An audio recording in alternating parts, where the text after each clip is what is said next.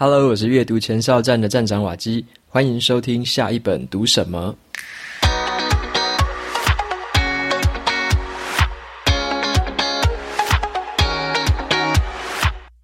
今天我想要跟大家分享的这本书，它的书名叫做《不花钱读名校 MBA》。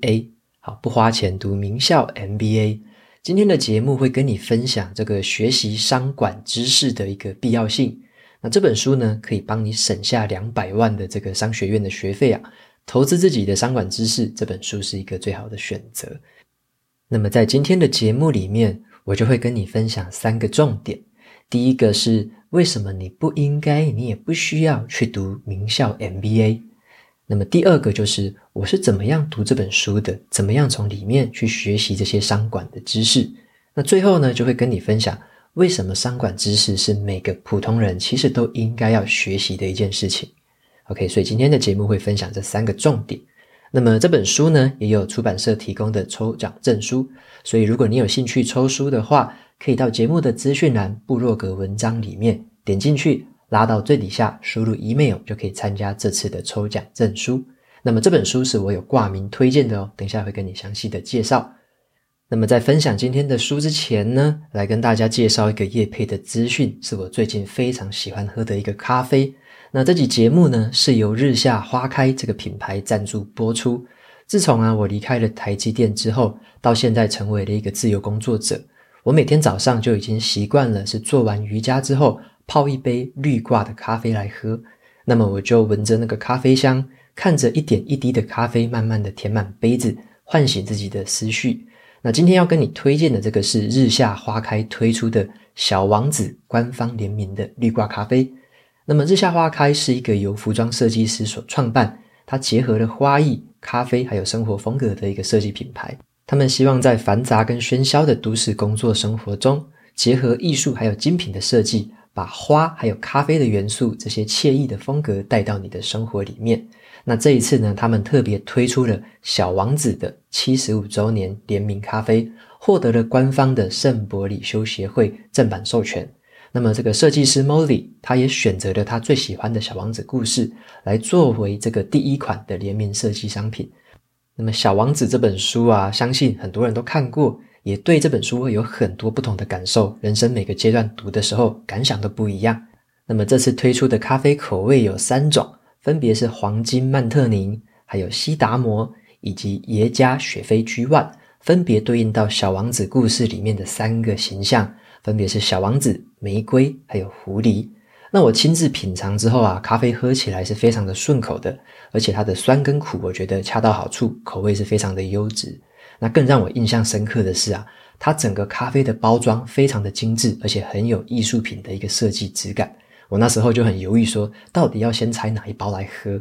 那老板他听到我这样大力称赞之后啊，他更是很阿莎力的，直接说赞助我半年份的咖啡，哦，让我以后早上起来喝咖啡都不用烦恼啦。那么这三个口味的咖啡呢，都已经在 Pinkoi 设计馆上面开始贩售，你可以三个口味组合购买，你也可以分开购买。近期啊，他们还会推出其他的咖啡杯、花艺礼盒，还有其他的小王子联名商品。有兴趣的朋友，欢迎到节目的资讯栏里面参考看看喽。那么当然也要给大家一个好康啦，即日起到六月三十号之前，你只要在结账的时候输入 Waki 二零二二这个折扣码，就可以享有全款商品的八五折。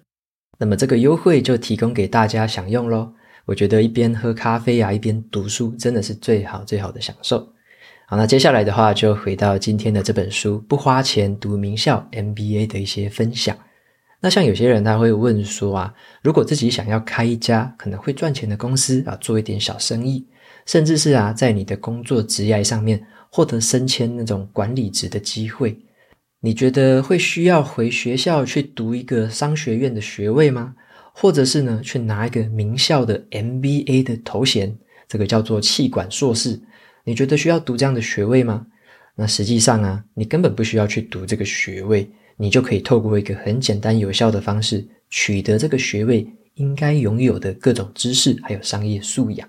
接下来呢，我先介绍一下这本书的作者，你就会知道说为什么他有这个能耐，会说你不需要去读 MBA，你也可以拥有这些商管的知识。好，那这本书的作者他的名字叫做乔许考夫曼。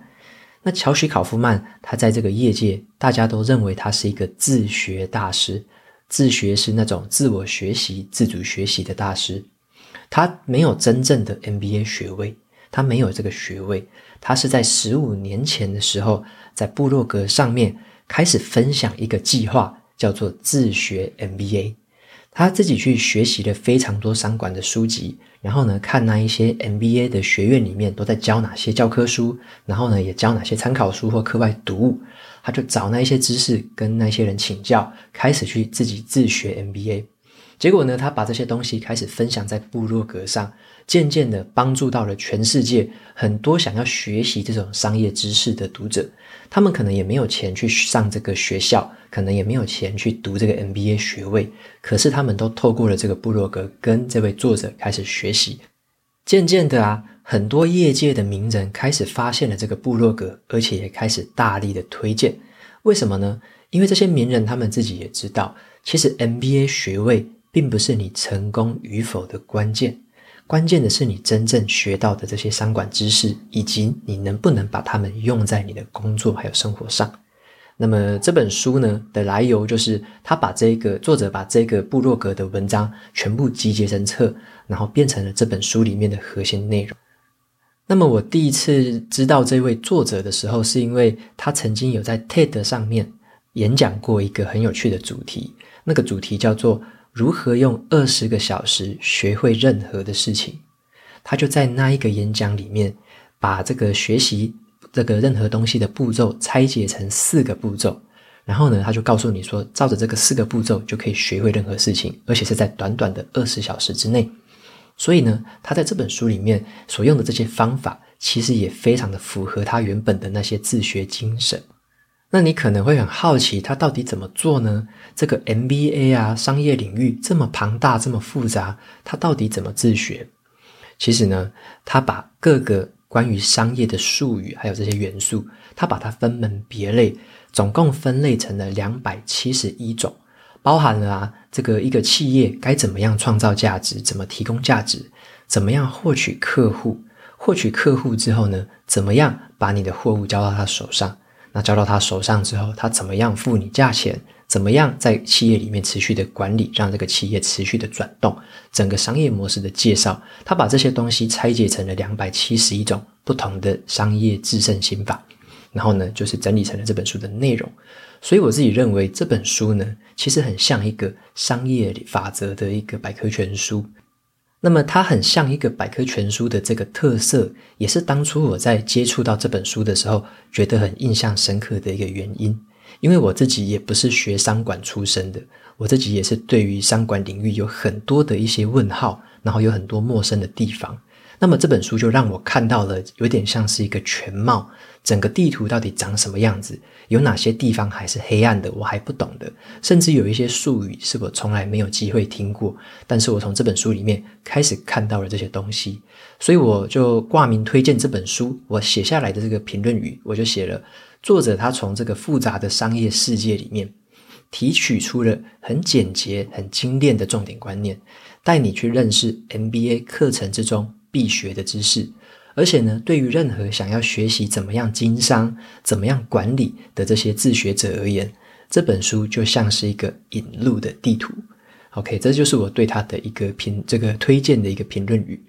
那么，对于任何想要像我一样，也最近也在学习怎么样的创业、怎么样经商、怎么样去做一些生意啊，怎么样把我自己创造出来的价值渐渐的变现，而且呢，能够持续的提供大家更多的价值。那我最近也在学这个商业模式。那像对我而言，这本书里面就帮我分了很多很多重要的元素，像是包含了价值的创造，包含了怎么做行销，怎么做销售。那你做出来的产品要怎么样的把这些价值交付到你的顾客手上？那怎么样的把资金流入？除了原本的这个企业经营的部分之外，这本书它也涵盖了一些人的部分，人怎么样做出决策？怎么样做出管理？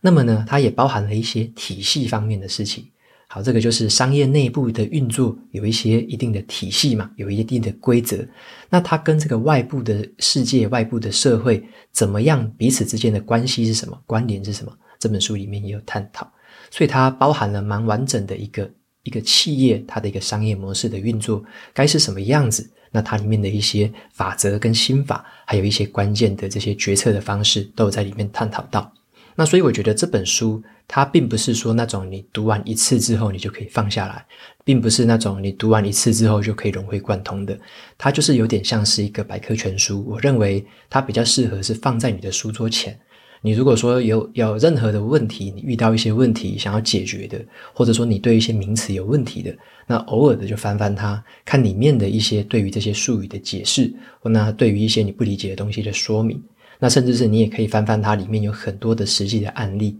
它对于不同的这一些元素，它就用不同的案例去解释。那这些案例可能就可以让你获得一些其他的灵感。OK，那所以说我接下来就介绍三个环节啦，包含说为什么这本书他说，诶，你不用读 MBA，你读这本书就够了，这个是真的吗？那接下来就会讲一下说，那我读这本书的时候，我有得到哪些有意思的启发，也简简单跟你分享其中的一个。那最后呢，就是说为什么这个书或者说这样的一个商业知识，我觉得是每个人都必须要学习的。好了，接下来就分享这三个部分。首先是第一个部分啊，为什么你不应该读 MBA？你一定会听过说很多那种成功的业界人士啊，他们都有 MBA 学位，那中文就是这个企业管理硕士嘛。听起来很厉害哦，一个人有 MBA，听起来是很厉害的。那你会觉得说，一个人好像就要读过 MBA 才可以当一个管理职吧，才可以当主管，或者说在商业上面才是一个优秀的人。那你如果有这样的一个迷思，那可能就诶，这个真的就是迷思哦。因为接下来我跟你分享几个实际的数据。第一个是什么？第一个是读 MBA 啊，其实并不影响日后的这个职场上面的表现啦。那在有一个这个商业的论文研究里面。有一个学者，他们就去分析了过去四十多年来的资料，好，四十多年来的资料，他们就去假设一件事情：如果说有一个人他读完了 MBA，跟另外一个人他没有读过 MBA，这两种不同的人，他们在这样的情况下，以后的职场条件应该是那一些有读过 MBA 的人比较好吧？有读过 MBA 的人，他的职位会比较高吧？他的薪水应该也会比较多吧？那么，你如果在 MBA 的这个学位读这个学位的时候啊，你在商学院里面的这个成绩、考试成绩啊，或什么表现的成绩，如果比较好的话，那应该也会比那些这个成绩没有这么好的人，以后在职场上的表现还来得好吧？所以他们就做了这些假设，就是说，诶，你有读 MBA，甚至是你读 MBA 读得很好，那这样子出去之后，对于你未来职场上的各种表现，到底有没有影响？结果你知道是怎么样吗？这些学者分析出来的数据告诉我们，其实读商学院的效果影响不大。你有没有读 MBA？这些学历有跟没有，你的成绩高或低，其实都跟你之后在职场上面的表现没有什么关系。而且从研究的结果看来，几乎没有证据去显示说商学院的研究啊，对于这个以后的管理上面的实务有产生任何的影响。所以啊，从这个比较实务、比较务实的角度来看。你读 MBA 呢，不一定是一个聪明的投资。OK，那这是第一点。那第二点的话，来讲一下说，投这个读 MBA 啊，其实呢，有可能是一个赔钱的投资。诶，除了没有什么影响之外，竟然还会赔钱哦？为什么会这样子说？那作者他就有提到啦，其实去读 MBA 这种学校，尤其在美国，好了，那有百分之六十的学生其实都是用贷款的方式入学的。那么这种 MBA 的学校在学费上面都是非常的昂贵的，所以我才在今天的节目开头有讲到一个数字，两百万的这个学费，其实很多学校是超过这个数字的。那么呢，作者他就提到了华顿商学院啊，他们有一个毕业生，他曾经就去计算说，他要读 MBA 所付出的代价是什么，他就用了一个方法叫做净现值法啊，英文叫做 Net Worth。净现值法，这个是在评估你投资报酬率的一个方法啦，就是你的投资到底有没有回本，到底有没有赔钱。那他就去计算说，读 MBA 的学位啊，在未来的十年，它的净值到底是多少？如果是正的，就代表这个投资是好的；如果是负的，就代表是不好的。那他算出来的结果是负的五万三千美元，好，那几乎台币就是大概一百五十万的一个这个负值啊。那意思也就是说，其实你还要等到第十一、十二年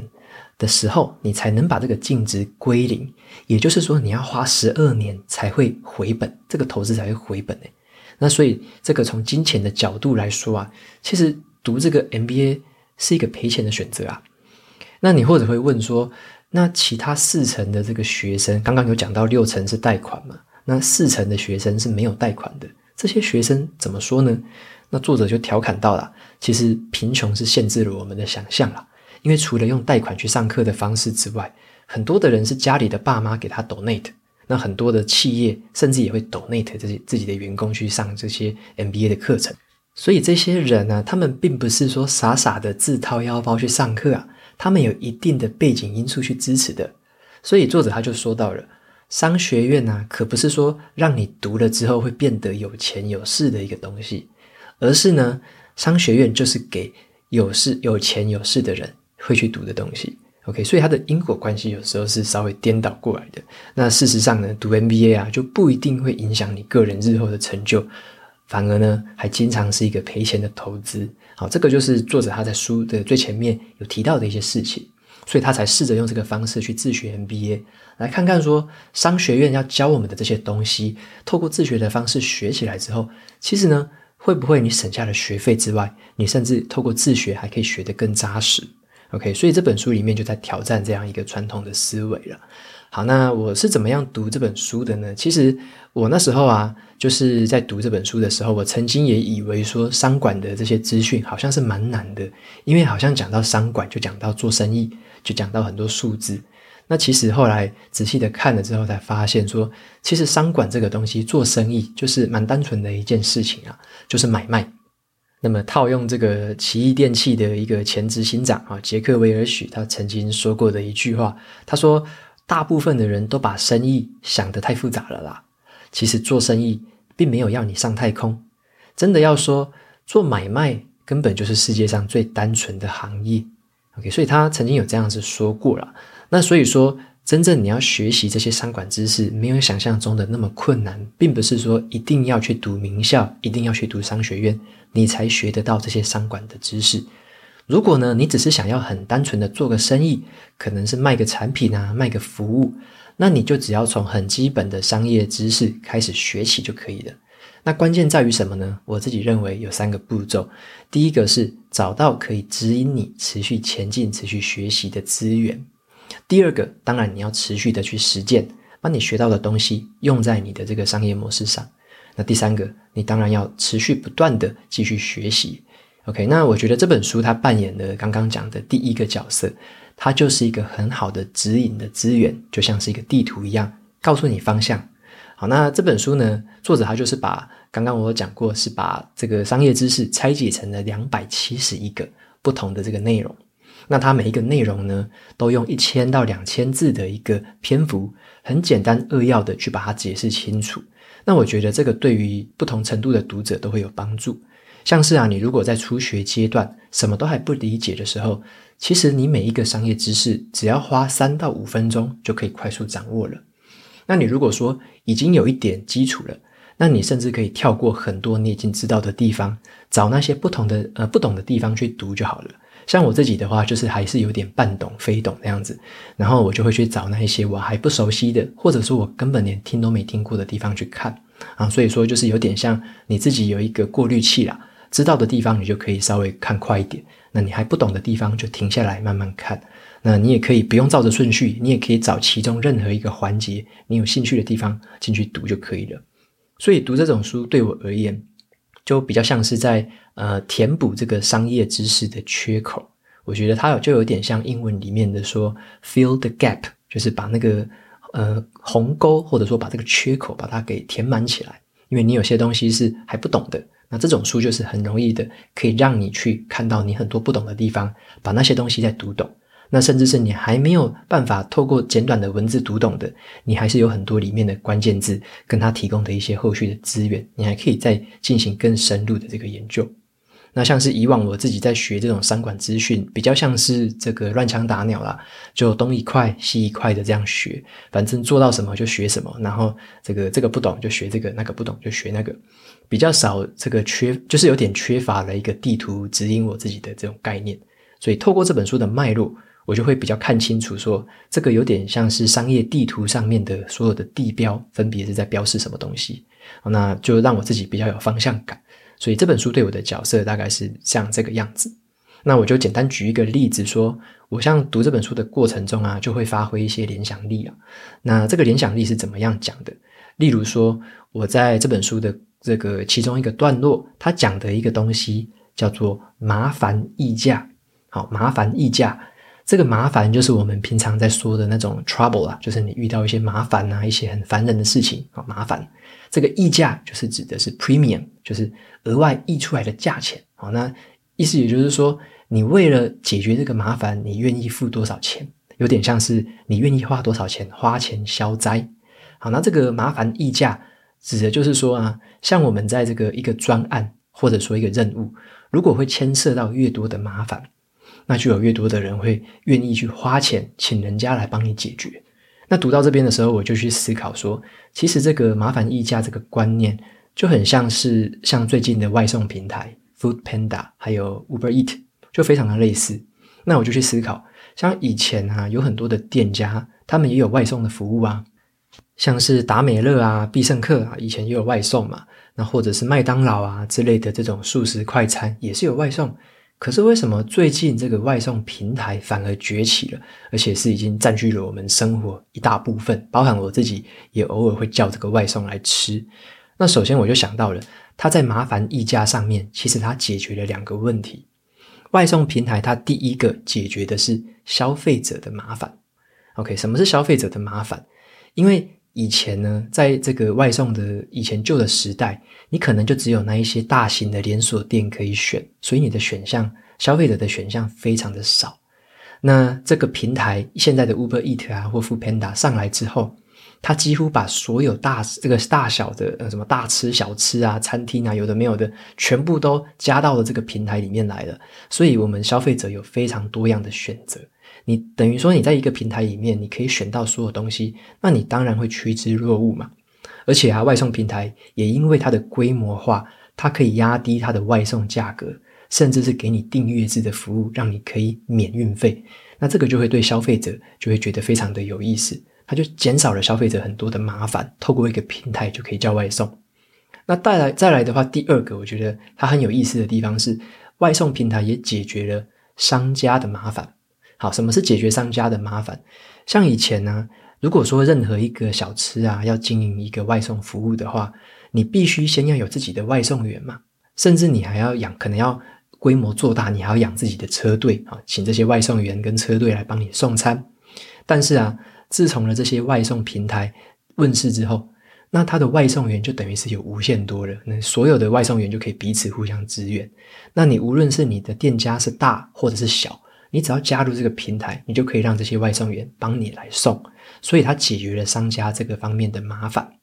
另外就是说，外送平台也也供，就是提供了这个很方便的 APP，像是 Uber Eat 跟这个 Foodpanda 也是有很方便的 APP 呢。你手机拿起来很快就可以点了，所以任何的小吃，你只要加入了这个平台之后，就可以非常快速的在上面上架，顾客就可以在上面点餐，你就不用再去开发什么。外送 APP 了，没有任何一个商家想要开发外送 APP 嘛？那个成本这么高，所以说呢，这些外送平台也解决了商家的麻烦。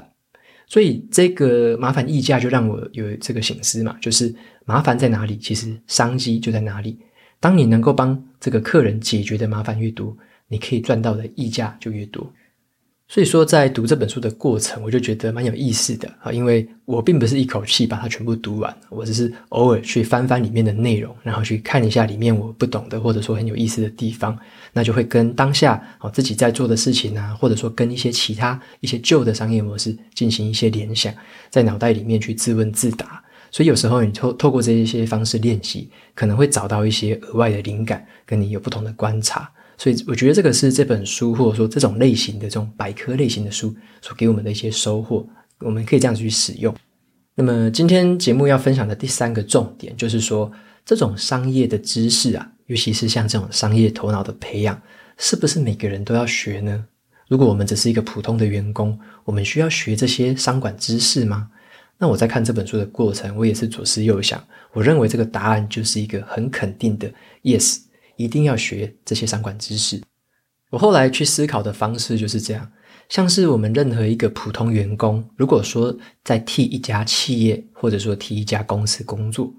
那这个公司或这个企业，它也是去依照着商业模式在运作啊。这个公司它也是要提供价值，它也是要获取利润吧。那如果说一个人他在替一家公司工作的时候，你从来没有去思考说你这个公司背后的商业模式，以及它一切的一些商业的这些关系。那么你就会很像一个小小的螺丝钉一样，单纯的提供你的时间跟劳力而已。那日子再久，你就是提供了这样的能力，却没有办法再提供更深一层的见解，或者说对这个公司造成任何其他的贡献。那这样子就会日久了，其实就会慢慢的停留在原地，渐渐的就持续的被自己原本工作的内容给受限住。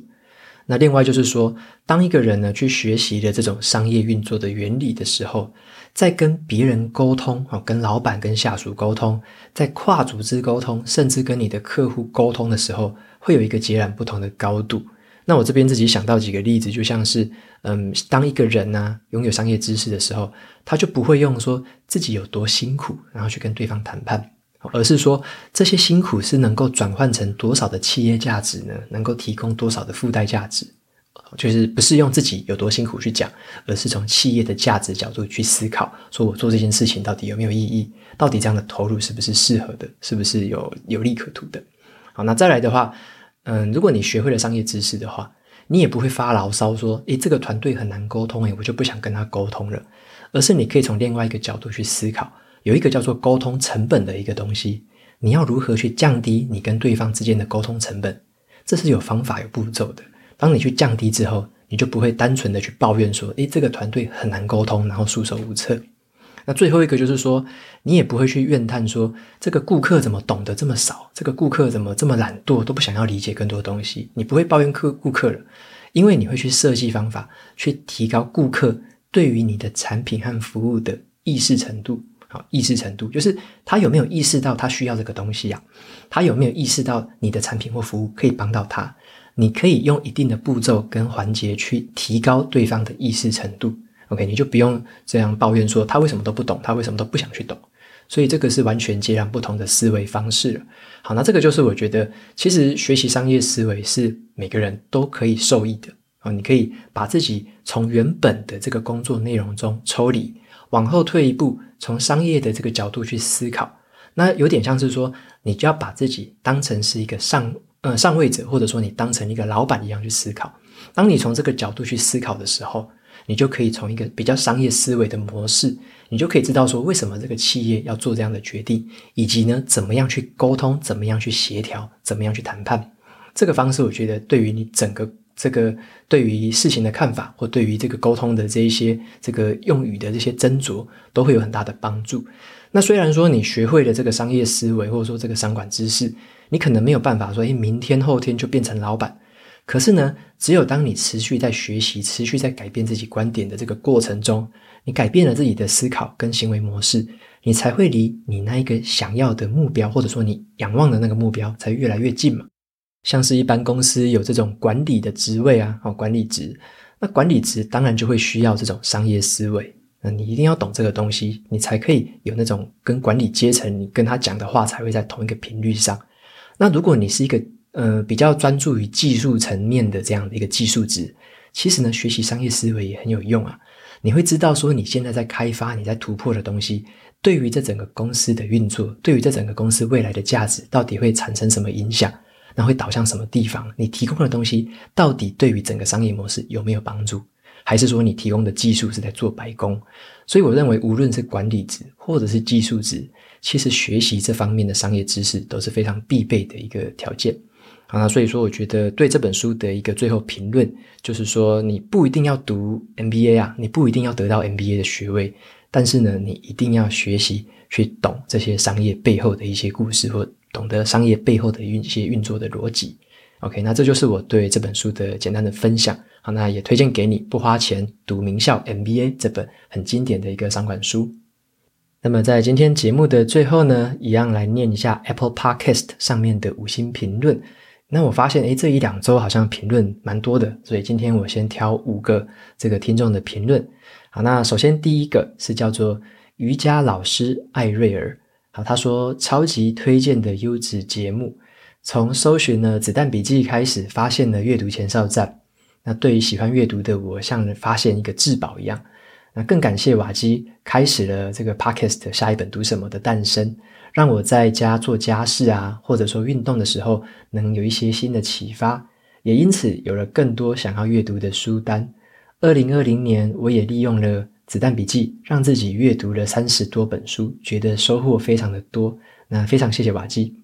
，OK，感谢瑜伽老师艾瑞尔的这个留言。好，那我也是瑜伽的爱好者，好，非常开心可以看到你的留言，那也很开心可以带给你这一些收获，然后给你更多的书单。OK，那可能也不要像我一样买书买到那个书柜都快爆掉了，然后都已经没地方放，我现在都放在那个地板上啊，所以我最近也在想办法要怎么样再来。整理我自己的书了。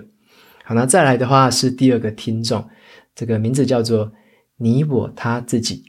他留言的内容是推荐更多类型的书籍。好，他说很喜欢这个节目，希望主持人可以推荐更多不同类型的书籍，例如说哲学啊、历史、艺术等等其他不同方面的书。OK，非常感谢这个你我他自己的留言。那有提到不同类型的，其实我。对于不同类型的书籍，阅读量我还是会稍微的放一些啦，但是比例上可能会稍微低一些，因为我还是会针对我目前像最近我可能是创立公司，然后也做一些额外的一些商业模式的合作，那也对于说未来的一些发展，我还有一些其他的想法，所以我还是会找一些呃跟我自己很相关的一些书籍，朝我自己可以改善啊、可以进步、可以学习的书籍去阅读。所以，当然，其他的领域我还是会涉猎，但是比例上可能相对的就会低很多。好，这边还是要跟你说声不好意思。